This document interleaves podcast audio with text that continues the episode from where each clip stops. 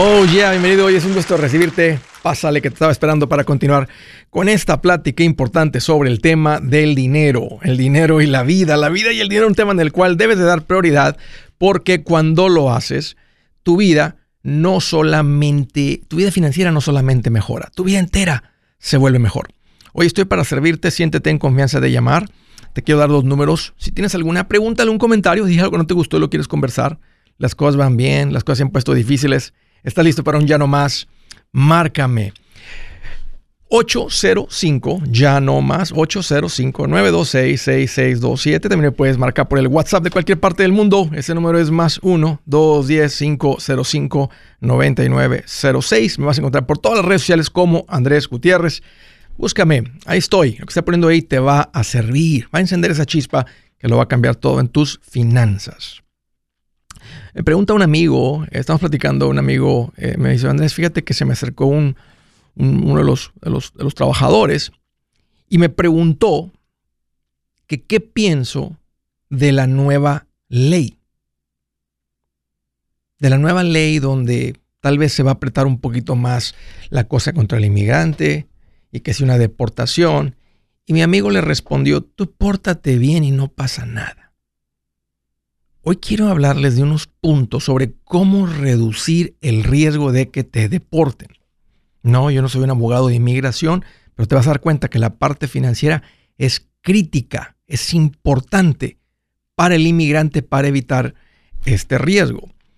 Esto me metí a unas páginas para ver qué dicen los abogados y hay muchas diferentes cosas que pueden suceder.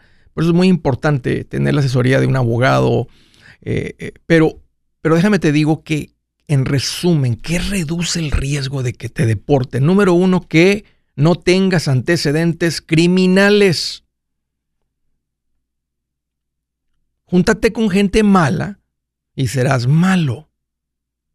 Si eres malo, hay riesgo de que te deporten. Júntate con gente buena y serás bueno. Sí, o sea, si tú llevas tres DWIs, te han detenido alcoholizado, ¿sabes qué? Una persona así que lo deporten. Va a causar una muerte. O tal vez ya lo hizo. Un accidente. ¿Qué tal si agarran a un pandillero haciendo sus fechorías? No, realmente un juez no tiene mucha tolerancia para esto. Esta es una de las principales razones por las cuales deportan a una persona. Le llaman of being of good moral character, por lo menos cinco años, que tenga buena moral, que no haya sido agarrado haciendo lo que llaman aquí un, aggravated felony, un, delito federal, haciendo algo, metiéndose en problemas con la ley. Si tú eres una persona de buen carácter moral, como dice la ley, es una razón para la que te agarran y no se fijan mucho, va para afuera. Entonces el consejo es deja de hacer estupideces. No te arriesgues, no pongas, no te pongas en la boca del león, especialmente si tienes familia. Otro punto, y es lo más importante. Frente a un juez de inmigración van a revisar si tú has sido responsable con tu declaración de impuestos. Si tú eres una persona que pueden detectar que tienes aquí años y no haces declaración, saben que eres una persona irresponsable, una, persona que no sigue las reglas, una persona que no quiere ser parte de, va para afuera. No es la razón principal, pero esta es, una, esta es algo en lo que los jueces ponen atención, quieren ver cuál es tu propósito, tu corazón de haber estado aquí sin documentos. No, no a todo mundo que agarran frente a un juez lo echan fuera. Te estoy enseñando lo que, lo, lo que me ha dicho abogados de inmigración y ahorita me preparé investigando para ver cuáles son los términos que utilizan. Pero el que hagas una declaración de impuestos te favorece en una situación frente a un juez. Otra, ten una cuenta de banco. El que tú no estés conectado al sistema financiero es lo mismo, muestra como una persona que nada más viene a tomar algo e irse. Pero una persona que tiene cuentas de banco es que eso te abre las puertas a que, a que estés mejor. el que no andes pagando en efectivo, te arriesgas a que te trancen, a que quitas, que pierdes el dinero. Cuando tienes una cuenta de banco, tienes tu dinero seguro. Se te abren puertas para poder comprar cosas caras y no tomar el riesgo del efectivo. Con dinero en el banco puedes comprar casa. No todo mundo te va a aceptar efectivo. Con dinero en el banco puedes abrir cuentas de inversión. Entre la combinación de la cuenta del banco y tu declaración de impuestos, puedes aplicar para una hipoteca y te la van a dar aunque no tengas documentos. Hay muchas ventajas y frente a un juez se ve que estás conectado al sistema financiero, que estás contribuyendo, que eres parte de. Esto reduce el riesgo de una deportación. Otra, y esta es importante también, el que es un hombre de familia tiene menos riesgo que el que no. El juez es un ser humano. Si sabe que tú no tienes documentos, pero tienes una esposa, eh, tienes hijos nacidos aquí, eso reduce el riesgo. Si una persona que tiene hijos aquí y andas haciendo malas cosas, no les va a importar. Si todo lo demás, ¿verdad? No, no, no haces declaración de impuesto, ah, te agarraron ahí tomando y manejando, va para afuera. Es una combinación de todo esto. Andan viendo que la persona, la persona sea de buen carácter moral. Le llaman being of good moral character. Es lo que está midiendo el juez. Un hombre de familia, casado, con hijos. Así que solteros, consejo, cásense y hagan hijos. ¿Y saben qué, saben qué más hace una diferencia? Que tengas casa aquí. El juez dice, cuando ven que tú tienes casa aquí, te ven como un inmigrante, no como un visitante. El inmigrante viene y compra propiedad, echa raíces aquí. Dice, aquí vivo, aquí, aquí es donde está mi familia. Estoy dispuesto a invertir aquí. Eso lo ve el juez favorable. Así que ustedes que han comprado casa, fabuloso. Los que no, lleguen al pasito correcto del plan financiero, que es después del pasito 3. Si tienes el sueño, un deseo de comprar casa, no estoy diciendo, no, no, no lo hagas por esta razón de reducir el riesgo de una deportación. Pero si tienes el sueño, tiene sentido, es momento para ti, esto te favorece ante un juez de inmigración en una situación de esas. Y miren, en el peor de los peores casos, ¿verdad? Que te dan un levantón. Esto es lo que tienes que recordar. Te van a hacer que firmes algunos documentos, no firmes nada. Manda llamar un abogado. Un abogado de inmigración. Estos son los que conocen la ley de inmigración. Los abogados conocen la ley. Y aunque la ley dice que tal vez no debería estar aquí, ellos también conocen la ley de cómo crear una, un waiver, una exención, se llama en español, para que no suceda eso. Esto tal vez es lo más importante. El juez no va a empezar a trabajar en tu caso a menos que sepa que puedas pagar. Entonces, escucha esto, tener tu fondo de emergencia es parte del plan de reducir el riesgo. No es el momento para pedirle a tu hermano, no es el momento para conseguir un préstamo. Se necesita right now. Así que el fondo de emergencia es clave, es parte esencial debe de ser de todo inmigrante, tener un buen fondo de emergencia. Así que parecen como puros consejos de Andrés Gutiérrez. Síganlos. Eso reduce el riesgo de deportación. Si su plan de jubilación es mudarse a la casa de su hijo Felipe con sus 25 nietos y su esposa que cocina sin sal, o si el simple hecho de mencionar la palabra jubilación le produce duda e inseguridad, esa emoción es una señal de que necesita un mejor plan. Uno se siente seguro con su futuro cuando está en un buen plan de jubilación. Usted ya sabe cómo su jubilación debería ser si está trabajando con un asesor profesional que le ayuda, que le ha trazado un plan rumbo al éxito financiero. Un buen plan de jubilación le ayuda a aguantar el sube y baja de las inversiones, porque se enfoca a largo plazo. ¿Quiere sentirse seguro de su jubilación? Haga lo que muchos han hecho y llame a nuestro proveedor local recomendado. Nuestros PLR de inversión son profesionales de confianza que lo pueden poner en un buen plan de jubilación.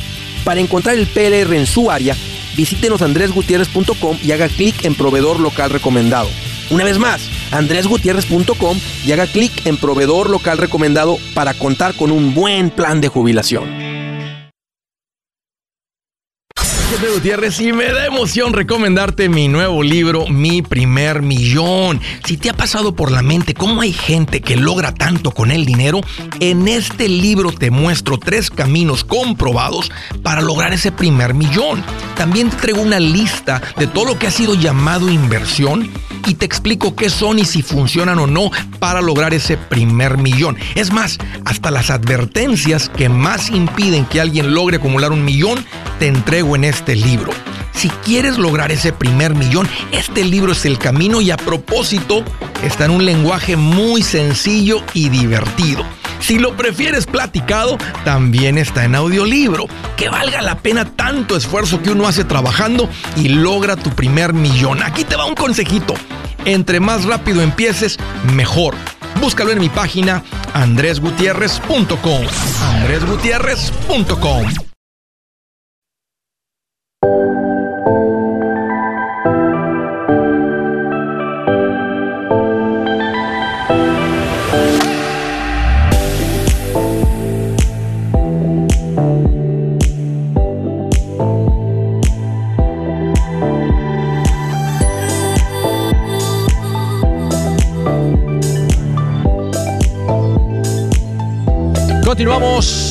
gusto siempre tenerlos acá. Les agradezco mucho la confianza. Aquí Andrés Gutiérrez, el machete para tu billete, con una recomendación bien importante. Todas son importantes. Es que sí son, son recomendaciones importantes. Aprende de finanzas.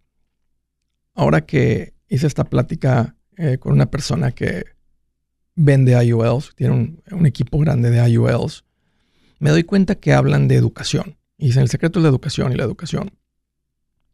Realmente está en lo correcto él.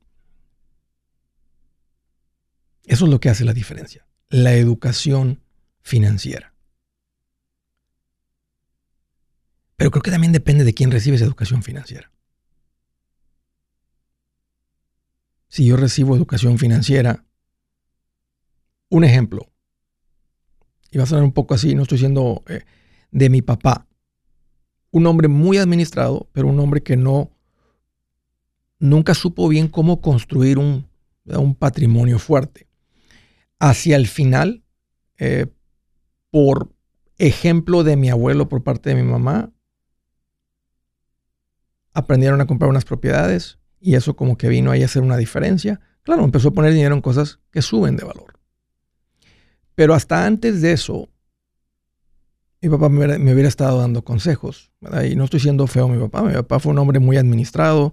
Siempre hubo paz. Nunca en, en, en, en casa de los Gutiérrez Lozano, Gutiérrez por mi papá, Lozano por mi mamá, nunca hubo momentos de que nos echaran de la casa. Sí recuerdo momentos complicados, ah, a veces la comida un poco corta, momentos difíciles para todo matrimonio, especialmente un matrimonio joven, ¿verdad? que está pasando ahí por cambios de trabajo, por su negocio, este no le funcionó, este sí, hubo momentos complicados. Pero mi papá era un hombre que llevaba todo en carpetas, esto, el otro.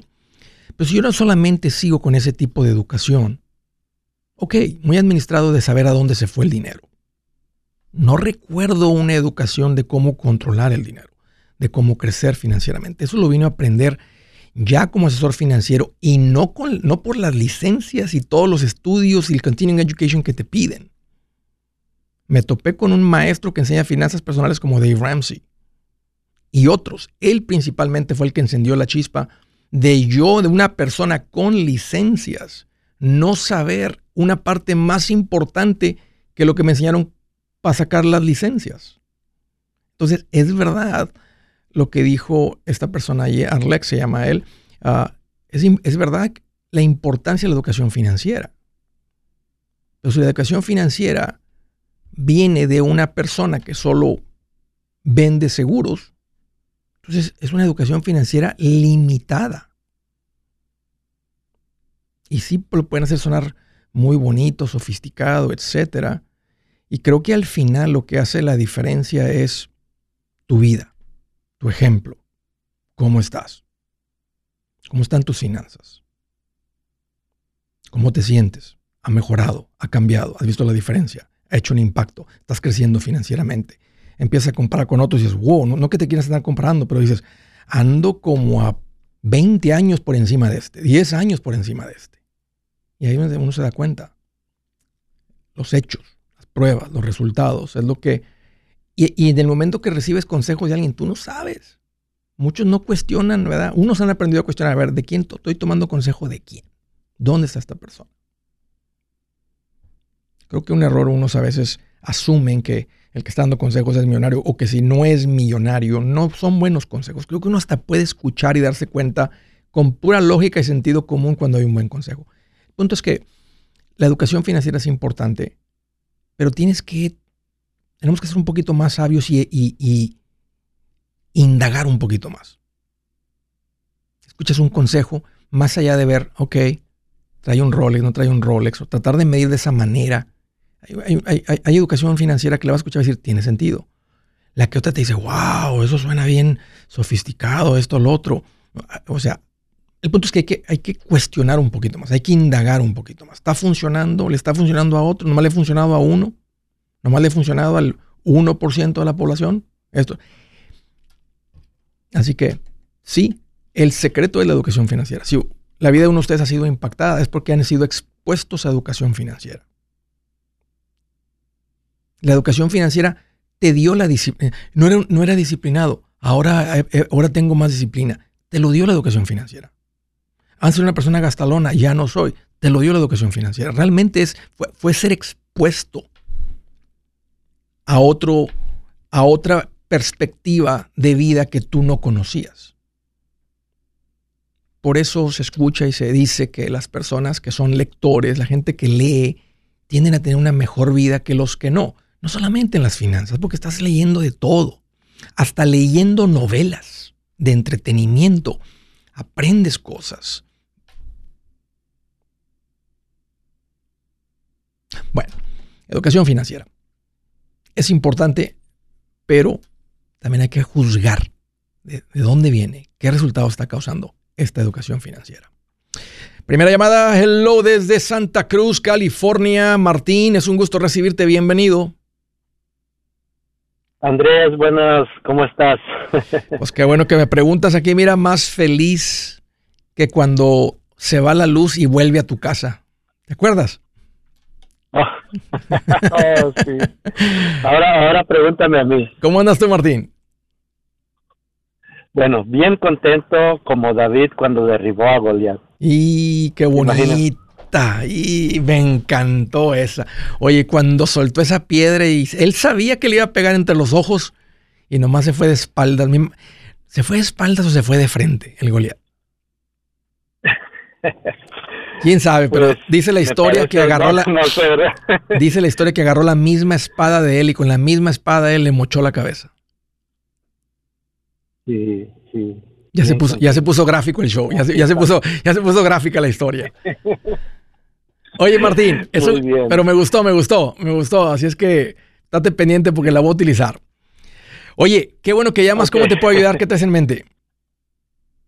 Sí, mira, eh, Andrés, tengo una pregunta para ti. Yo siempre he escuchado que das muy buenos consejos y este, bueno, yo tengo una una pequeña compañía de waterproofing, pero mi pregunta es, este, eh, yo he estado ahorrando para la universidad de mi hijo él ya está en la universidad y, y, ya tenemos el ahorro para, para esa para la universidad para los, las mensualidades pero eh, mi pregunta es que quería ponerlo en el payroll de mi compañía y pagarle con un cheque y ese dinero que tenemos invertirlo. Me gusta mucho la idea. pagarlo de, Me gusta muchísimo la idea. Esta es una estrategia que se la debe presentar los contadores a sus clientes especialmente cuando los, niños están en edad de, trabajar y cuando uno les, les, asigna tareas, ¿verdad? Les pones que se quieren ganar un dinerito y les pones tareas, tú puedes pagarles, pues podría ser más, pero podrías pagarles mil dólares al mes y no tienen que hacer declaración de impuestos porque hasta hay una deducción personal de 12 mil. Entonces, si no hacen mucho, tienes límite hasta mil dólares mensuales sin que se, no, no que se empiece a complicar, pero ya por encima de eso, tal, ya tiene que ser una declaración de impuestos, ya se puede, ya empieza a cambiar un poco la cosa. Se, vale, ¿verdad? ¿Qué tal si está haciendo más trabajo ahí contigo y tú dices, yo quiero pagar dos mil al mes, 1.500 al mes? Entonces, no importa que aprenda lo que es una declaración de impuestos. Entonces, sí me gusta mucho la idea, Martín, que lo pongas en el negocio, en el payroll. Ok, sí, esa era mi pregunta, porque tú siempre eh, nos hablas de que hay que cuidar nuestras compañías, mantenerlas saludables, todo eso, porque es eh, mientras vaya creciendo la compañía o, nuestro negocio, mucho mejor. ¿Qué tipo de waterproofing haces, Martín? ¿Es, residencial? ¿Es comercial? Sí, ahorita es residencial y estamos trabajando para entrar en lo, comercial porque hay más, más aseguranzas más caras que piden, pero en eso estamos trabajando. Es residencial, hacemos este waterproofing en los, en los balcones, en los decks, ¿verdad? Sí. En los baños, todo eso. ¿De dónde te están llegando los clientes? ¿Cómo estás encontrando los clientes? Eh, bueno, yo yo trabajé por muchos años para un patrón y este yo conocía este contratistas y nuevos contratistas eh, nuevos que están empezando jóvenes, ¿verdad? Este yo salgo, ¿verdad? Reparto y también este ah, ya tengo mi website y todo eso. Te felicito Martín, me da mucho gusto escuchar tu negocio y si págale a tu hijo y ya tú decides cuánto y de ahí que empiece a invertir él. Si es hora de vender la casa, yo les recomiendo que contraten un corredor, un realtor, un profesional. Mire, las estadísticas muestran que cuando contratas un profesional, tu casa se vende por más. Pero cuando digo profesional, no estoy hablando de tu cuñado ni de tu vecino, y mucho menos de la tía Chencha que acaba de recibir su licencia. No pongas tu casa, que para muchos son miles y cientos de miles de dólares en manos de cualquiera. Corredores hay muchos, pero pocos que son de alto octanaje que saben promocionar y negociar tu casa con éxito. Ellos entienden y conocen bien el mercado donde tú vives. Esto es muy muy importante para vender y muy, muy importante para comprar. Nosotros hemos buscado y hemos encontrado uno de esos en tu área y te lo quiero recomendar. Nuestro proveedor local recomendado, PLR, puede significar el vender tu casa más rápido y por más dinero. Para encontrar un PLR en tu área, visita andresgutierrez.com y haga clic en proveedor local recomendado. Obtenga la ayuda que necesita para vender su casa. Vaya hoy mismo a andresgutierrez.com y haga clic en proveedor local recomendado.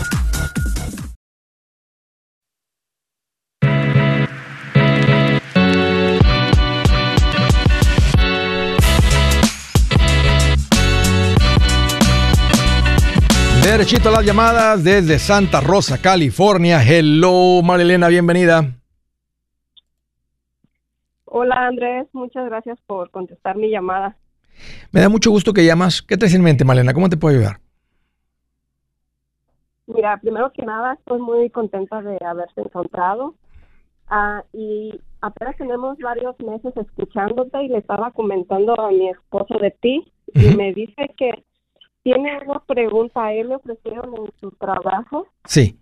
El foro One K. Pero dice que, que cuando se lo ofrecieron, él lo agarró, pero sin saber, él nomás sabía que era una cuenta para su retiro, pero no sabe detalles sobre eso. Y estaba escuchando ayer tu, programa y alguien te preguntó que cómo cambiaba el si lo tiene con un número de seguro que no es de él, cómo oh, lo podía hacer sí. en su número de ITIN si se puede o si no. ¿Él está trabajando con un, con un número que no es de él? Sí. Ok. Yo le diría que no contribuya, Malena. Esta es una tremenda cuenta. Esta es una, esta es una cuenta, es como un arma secreta que el gobierno le dio a la gente este, y los que la han sabido utilizar, los que han aprendido del 401k, no hay mucho que, no hay, no hay, no hay que ser un super genio, o sea, los que, los que tomaron el consejo de alguien o del empleador o del gerente o del supervisor, hey, métele dinero ahí, eh, han acumulado mucho sin esfuerzo realmente porque te quitan el dinero del cheque. Esa es la conveniencia del 401k, más lo que le igualan y es una inversión, es una inversión verdadera, entonces funciona muy bien, pero ahí te va. Para el inmigrante que está trabajando de esta, de esta manera, con un número que no es de él, si llega a arreglar, se va a complicar porque, porque ahora tienes una identidad, ahora tienes un número de seguro social, que es tu nuevo tax ID, y tienes un número ahorrado, invertido a nombre de otra persona, ah, con otro, con otro tax ID, haz de cuenta. Y no se pueden combinar. Entonces no puedes decir, ok, ya arreglamos, déjame traerme ese dinero y depositarlo en la nueva cuenta. Si, si fuera bajo el mismo tax ID, por ejemplo, si tú, él, estuviera trabajando con su, con su seguro social, y él se va a ese trabajo y agarra otro trabajo y, él puede transferir ese 401k a un 401k nuevo o, lo más típico a una cuenta de retiro individual porque están bajo el mismo tax ID. Pero cuando no es el mismo, cuando no es el mismo, se complica. Y aparte, como obvio, como es inmigrante y no arreglado, el día que venga el momento de arreglar, si se enteran que ahí está esta cuenta, que está trabajando, entonces ya lo ven, ya lo ven como un robo de identidad. Te hiciste pasar por alguien más, o sea, se considera un delito. Entonces, mi recomendación, Malena, es que no, es que no contribuya, que, que, no, que no contribuya. Si ustedes quieren invertir, agenden un con un asesor financiero, platique con un asesor. Los asesores están trabajando con el pueblo latino inmigrante, están abriendo las cuentas sin documentos, a nombre de ellos, sin ningún riesgo. Entonces, es donde yo les recomendaría que inviertan. Y como por ejemplo, el que ya lo agarró hace ya años. ¿Cuánto tiene ahí? A él se lo, cuando entró ese trabajo, se lo, su patrón se lo ofreció y él lo agarró, pero como no sabíamos nada de eso de finanzas, le dieron unas hojas ayer que decía que tiene 78 mil, algo así. Ok. ¿Y eso pero no sabíamos nada de eso que estás diciendo. Ok. Eh, mi consejo en esta situación sería que lo empiecen a distribuir, a sacar poco a poco. Eh, si, si, lo llegan a despedir o él se llega a cambiar de trabajo, pues lo van a tener que sacar todo de una. Pero si no, pueden sacar la mitad de este año y la próxima mitad del próximo año. Ahora, al retiro, ¿qué edad tiene tu marido? Tiene 38 oh, que está bien joven, ya, ¿no? Y ya tiene bastante dinero a los, a los 30 y pico. Esto, va a crecer, esto crecería bastante, pero lo van a retirar de ahí y ponerlo en una cuenta de inversión, pero ya con su nombre, con su tax ID, con su ITIN. Y lo que digo de no retirarlo todo de una es para no causar muchos impuestos, porque cuando lo retiren, Malena, va a causar este, que pague impuestos. Ok. porque, porque simplemente es ingreso diferido. O sea, cuando él, cuando él, cuando uno está contribuyendo, hace cuenta que tú le dices al, al, patrón, patrón, me gané 100 esta semana, pero no me pague 100, nomás págueme 90. Los otros 10, que son mi sueldo que yo me gané, póngalos en mi cuenta de 401k. Entonces, es, es nada más sueldo diferido. Por eso cuando uno retira, debe impuestos, porque el IRS lo ve como tu sueldo. Lo que sucede es que el sueldo entra ahí, está invertido, empieza a crecer a un montón y eventualmente cuando uno lo retira, lo siguen viendo como sueldo. Por eso se considera income cuando lo retiras. Pero fue deducible al contribuir porque no pagaste impuestos al decir no me lo paguen. Entonces, tiene la ventaja al principio, paga los impuestos al final y no importa, eh, no deja de ser una tremenda cuenta, pero sí les recomiendo que que lo retiren el dinero y no sigan acumulando más. Porque van a ser confrontados con esa situación de que van a tener mucho dinero y entre más dinero, un poquito más así como de, uy, es mucho dinero. No lo van a perder, es, dinero que le quitaron de su sueldo, pero ya no acumulen más y empiecenlo a retirar. O sea, ya me hubiera encantado que ese llamado hubiera entrado en diciembre, porque se hubiera hecho en diciembre, retírenle unos 20 mil este año, 30 mil este año, 20 mil. Y si van a deber impuestos, ¿qué importa? Este, retírenlo, porque están reduciendo el riesgo que te digo de lo de, la identidad, lo del fraude de identidad. Ok, y otra pregunta rapidita. Dime. Ah, nosotros tenemos, tenemos ahorrados 30 mil dólares y 10 mil dólares uh, para la emergencia. Muy bien. Pero no sabemos qué hacer con los 30 mil que tenemos en el banco.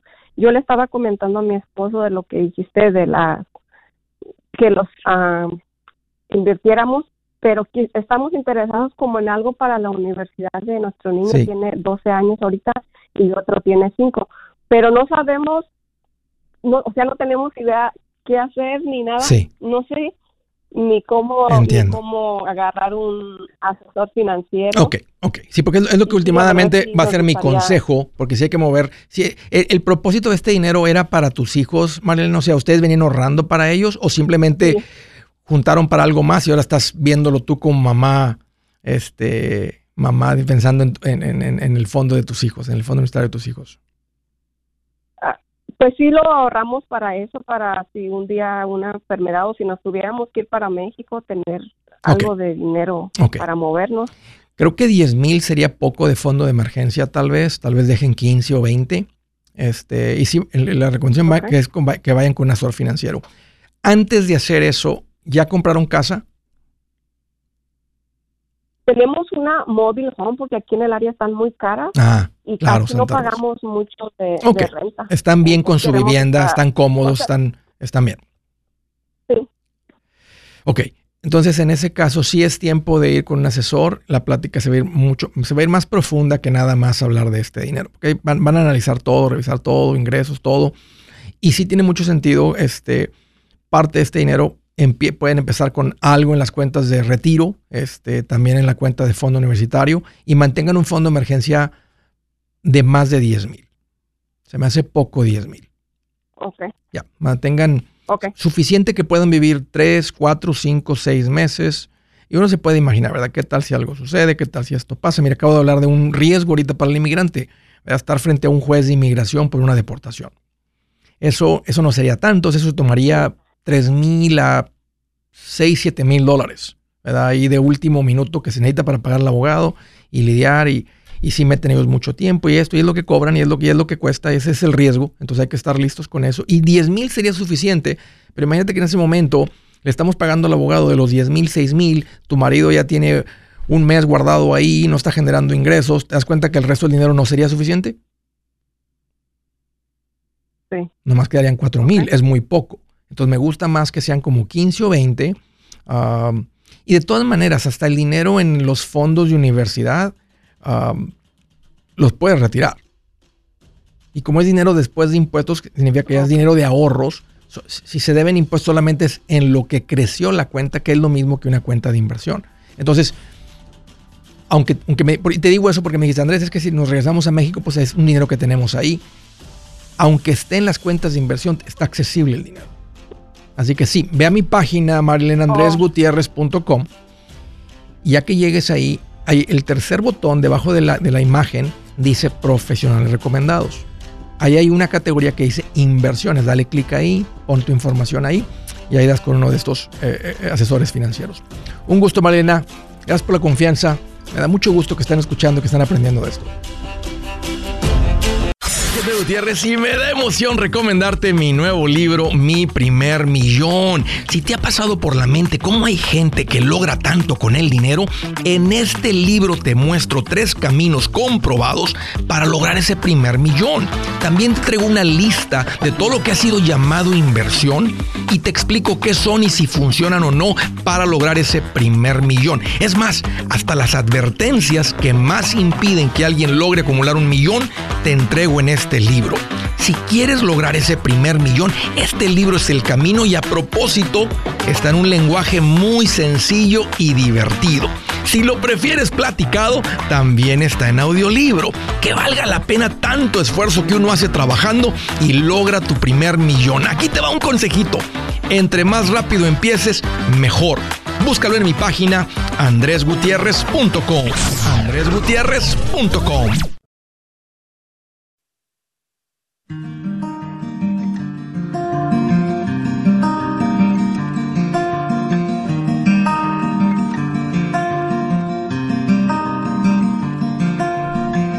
Miren, bien interesante la escritura del día. Escuchen esto.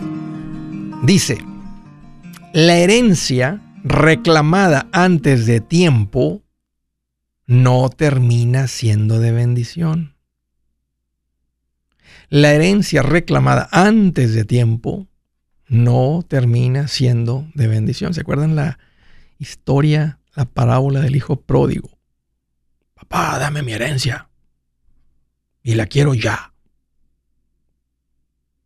y todo lo que sucede, esa historia que está ahí en el libro de Lucas. Este, y bueno, en más de un evangelio se comparte la historia. Pero, miren lo que está diciendo aquí uno de los hombres más sabios, el hombre más sabio en la historia del mundo, el rey Salomón.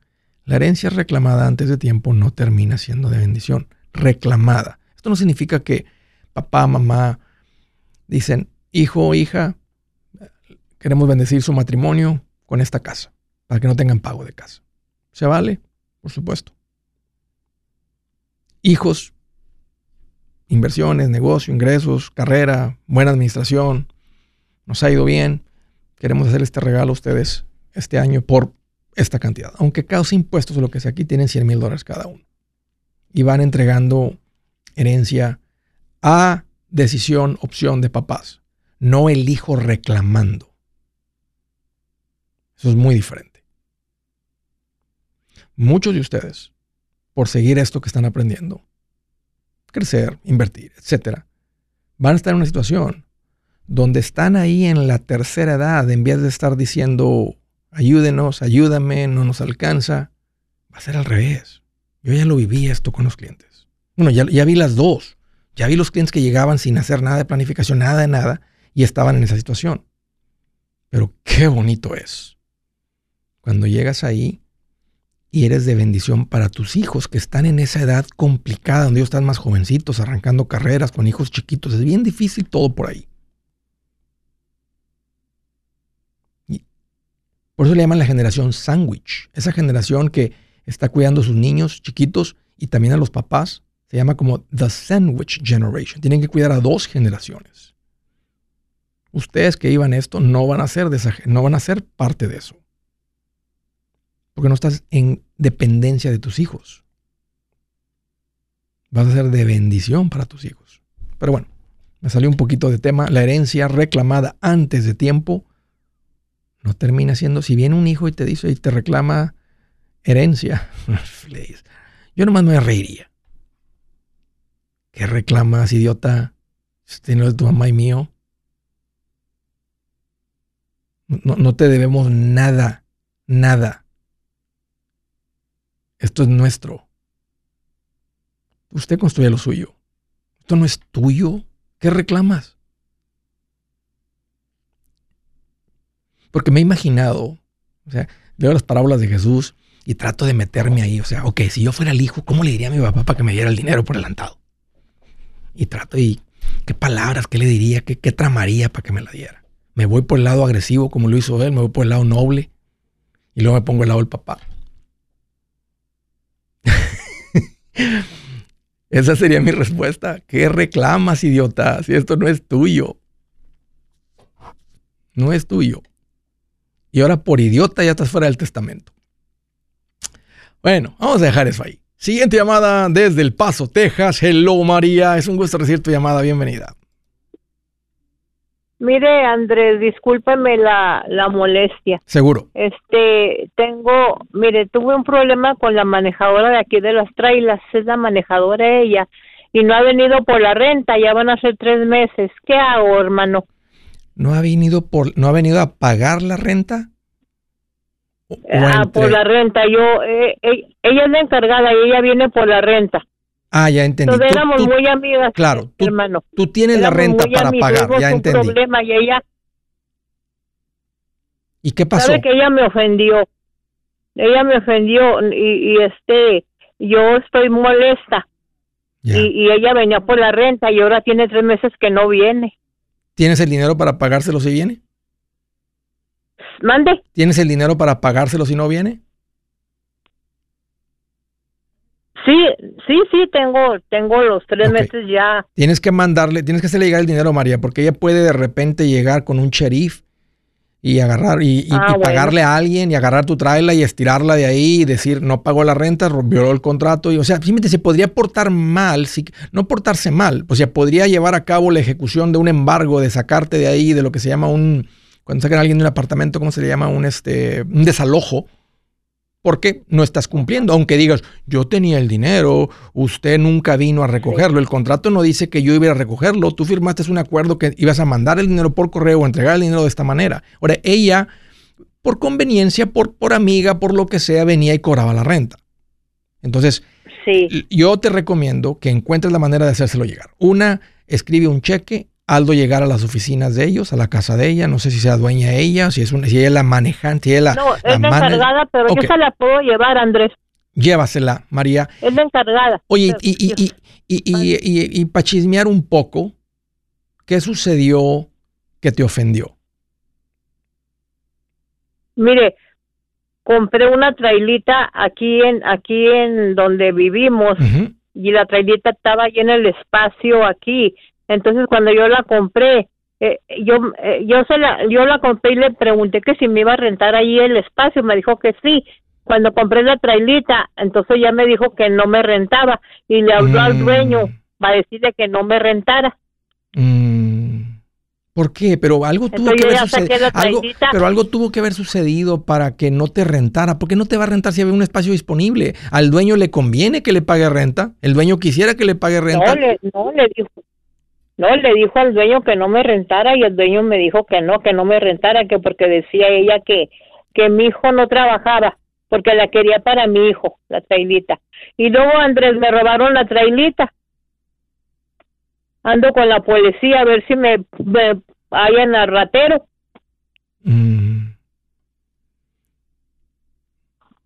¿Cómo se la llevaron? O sea, ¿de qué tamaño era? ¿Nomás la engancharon con una camioneta y se la llevaron? Chiquita era, chica, pero sí necesitaba una una traila para pa sacarla, ¿verdad? ¿Y no, ¿Y no se este, escuchó? Yo se la vendí a ese señor. ¿Y no se escuchó todo el ruidazo cuando se la estaban llevando? Pues que la, es que la saqué de allí, porque como no me rentó ya el dueño ni la manejadora, ya no me quisieron entrar allí, aquí, aquí el espacio donde vivo, la moví allí para la, un estacionamiento donde rentan para poner carros, trocas, y ahí la tenía estacionada. Y se la vendí a este señor. Entonces me dio 100 dólares de abono y al poquito tiempo se la llevó. Ay, lo siento mucho que estés pasando por todo esto. Llévales la renta y diles, miren, me duele que estemos en un malentendido, que se, hayan, que se hayan ido las cosas aquí chuecas. Ustedes saben, tenemos, tengo mucho tiempo. ¿Cuánto tiempo tienes viviendo ahí? 13, 14 años. diles, miren, nunca he tenido un problema conmigo, yo no tengo ningún problema con ustedes. Hasta ahora, hasta ahora que yo quise comprar una traila, pagarles una renta adicional y traer a mi hijo. Pues ellos saben, Andrés, ellos saben, ellos saben. El dueño sabe. Habla con el dueño, habla con el dueño, invítalo a tu casa y dile, oye, ¿qué, sucedió? Hemos tenido una buena relación comercial, de negocio. Yo, yo, yo estaba dispuesto a pagarte más de renta. ¿Por qué la, la, el coraje contra mi hijo? Yo me podía responsabilizar. ¿Y qué te dijo? O sea, bueno, él sabe, pero no has platicado con él, no le has preguntado. O sea... Eh, no, pero él sabe que él, le tiene encargado la encargada y ella hace lo que ella quiere. Habla con ella. No, no, no con un tono confrontativo, pero con un tono cristiano. Que se te, que se te, que se te brote lo cristiano. Más simplemente, la Biblia enseña cómo cuando hay algún conflicto con alguien, cómo irla con esa persona y tratar de resolverlo. No necesitamos ningún testigo ni nada. Simplemente tú y yo vamos a platicar sin levantar el tono de voz. Porque, oye, este, vamos a platicar de esto. ¿Qué te molestó de, qué te molesta de mi hijo? Si tú sabes que hasta yo me iba tal vez a responsabilizar por su renta. O sea, ¿qué riesgo tenías? O sea, o sea, ¿qué te va a decir? Es que iba a meter una traila más grande que me iba a pagar más renta. O sea, que, o sea, el punto es, la Biblia nos llama a encontrar un acuerdo con alguien que tenemos un conflicto. Y es lo que te recomiendo, María. Yo soy Andrés Gutiérrez, el machete para tu billete y los quiero invitar al curso de paz financiera. Este curso le enseña de forma práctica y a base de lógica cómo hacer que su dinero se comporte, salir de deudas y acumular riqueza. Ya es tiempo de sacudirse esos malos hábitos y hacer que su dinero, que con mucho esfuerzo se lo gana, rinda más. Venga a aprender a cómo poner en práctica estos principios sobre finanzas que han cambiado la vida de más de un millón de familias, incluyendo la mía, y le aseguro que también cambiará la suya. No se puede perder esta oportunidad. Llámenos al 1-800-781-8897 para encontrar una clase en su área o visite nuestra página andresgutierrez.com para más información. Te animo a vivir como ningún otro para luego poder vivir como ningún otro. Regístrese hoy al 1-800-781-8897. 800-781-8897. Lo esperamos.